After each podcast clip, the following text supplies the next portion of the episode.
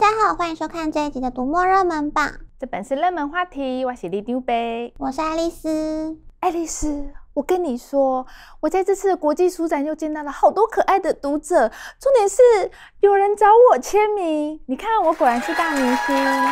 天哪，你当网红的心愿居然实现了耶！是说今年书展用波兰当主题国，也有很多波兰知名作家也来台湾哦。像是《猎魔士》的作者安杰萨普科夫斯基，还在台湾买了一把菜刀回去。还有《跳舞的熊》的作者维特多沙博尔夫斯基，也是第二次来台湾。啊，《跳舞的熊》我知道，小英总统致辞的时候有提到。跳舞的熊是吉普赛人的传统，他们会用不人道的训练，甚至折磨让熊听话，依指令跳舞，模仿人类的行为。但在保加利亚加入欧盟后，驯熊师和跳舞熊就不再合法了。这些熊经过大半辈子的禁锢，突然迎向自由。但是自由对他们来说是从来没有接触过的新世界。在这个新世界里，他们要重新学习熊的本能，譬如冬眠，也要学会如何生活，如何替自己的未来做打算。但是这些退休的跳舞熊，在学习自由的过程，总会面对困惑，不知道该如何是好的时刻。有时候，自由是会让人疼痛的。即便动保组织尽力让这些熊回归自然天性，它们仍然可能会不由自主地用两只后腿站立，跳起舞来，因为他们都还记得从前只要这么做就可以得到奖赏。天哪，这也太让人难过了吧！但其实跳舞熊的故事应该不止在讲熊吧？难得你这么聪明，这本书不止在讲跳舞熊。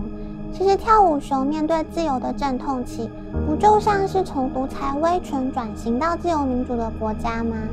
一开始我们可能会面对失业、生活上或是经济上的各种不适应，甚至有人会开始怀念独裁威权，觉得以前过得比较好。沙博尔夫斯基在专访里说，这本书讲的其实是自由的代价。我们准备好面对自由的疼痛了吗？我们愿意为自由付出什么样的代价呢？哦，难怪这本书在台湾卖的这么好。我想台湾读者应该心有戚戚焉吧？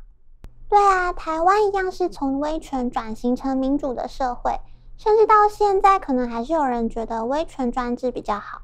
嗯，虽然我是不知道威权哪里好啦，不过这个作者好像不只有《跳舞的熊》这本书哦。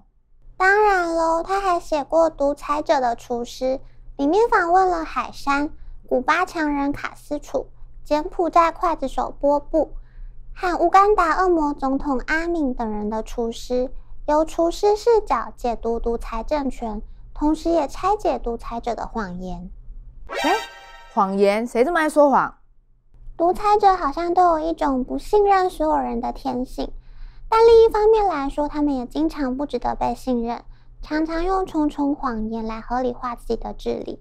譬如柬埔寨的波布，他以民族主义为号召，领导红色高棉政权，甚至以阶级清洗为名，屠杀近四分之一的人口。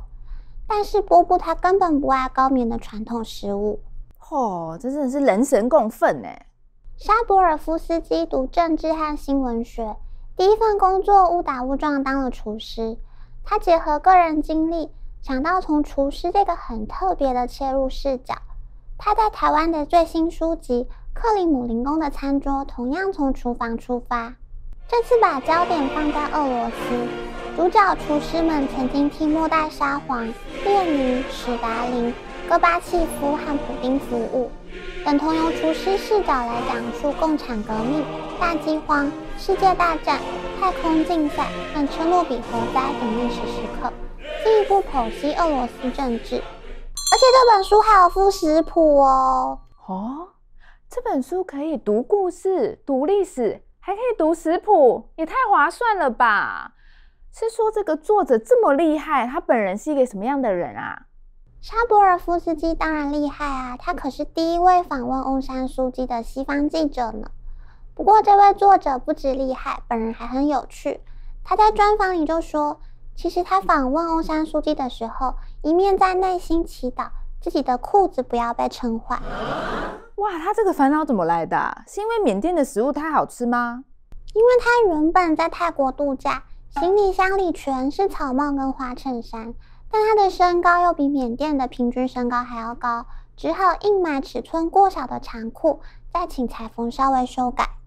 嗯，你这么说，我觉得我跟这位波兰作家好亲近的感觉哦。你看，作家们的烦恼就是这么亲民。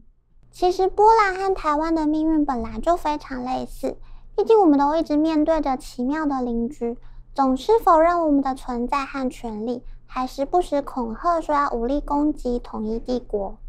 真的是哦，这我就看不懂了啦。威权专制常常让人看不懂。但我们的读者一直都对政治社科类的书籍非常感兴趣。这次热门榜上的《中国共产党百年史》，就从中国共产党的起源、权力斗争的历史，加上百年历程中的许多译文，让读者可以彻底理解这个经常让我们匪夷所思的政党。另一本《蒋介石失败的胜利者》则从人出发，蒋介石在历史上的评价有很多种。当时的美国人可能认为他是贪腐的独裁者，或是一路打败仗的鲁蛇，但也有人觉得他是伟大的革命家。这本书的作者亚历山大·潘佐夫是中国近代史专家，之前还出版过《毛泽东真实的故事》、邓小平革命人生，都让读者可以彻底理解他们的人生，再来做出个人评断。嗯，你刚刚说的那些都跟历史有关，有没有现代一点的社科类书籍啊？当然有啊，《受苦与反抗》陈建明狱中书简，写的是社会学者陈建明在狱中的书写。他被香港政府认为是二零一四年占领中环运动的其中一位领导人。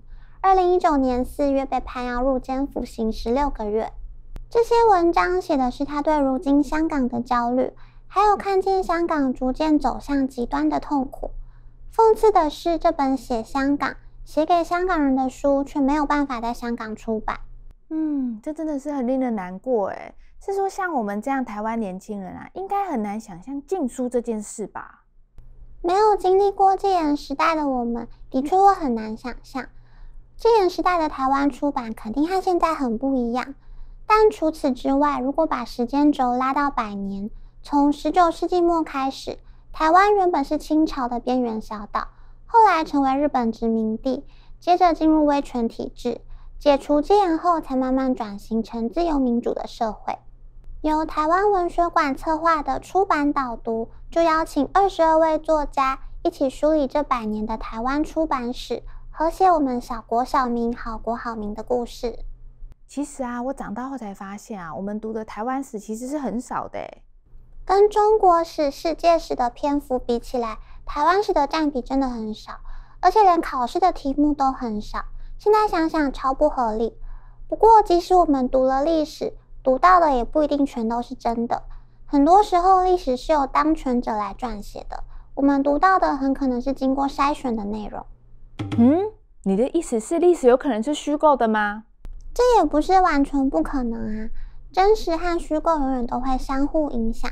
像潇湘神的新书《废线彼端的人造神明》，就结合了台湾历史加上试用神明的架空设定。故事的开端，主角们收到一封科技公司的试用邀请，参与试用的人会拥有神奇和他所赋予的神力，甚至卷入超现实斗争。哇，拥有神力也太酷了吧！是哪一家公司？我也要报名，我也要试用啦！各位观众朋友，这次的热门榜超精彩的，有波兰作家讲历史、谈政治，还附上食谱的好书；有解密政党人物的历史书，还有台湾百年出版史，还有神力大乱斗。大家赶快来看看书单吧，跟上这波的阅读风潮。除了买书看书，也别忘了按赞、分享、订阅我们的频道哦。那么，读墨热门榜，这本是热门话题。我们下次见，拜拜。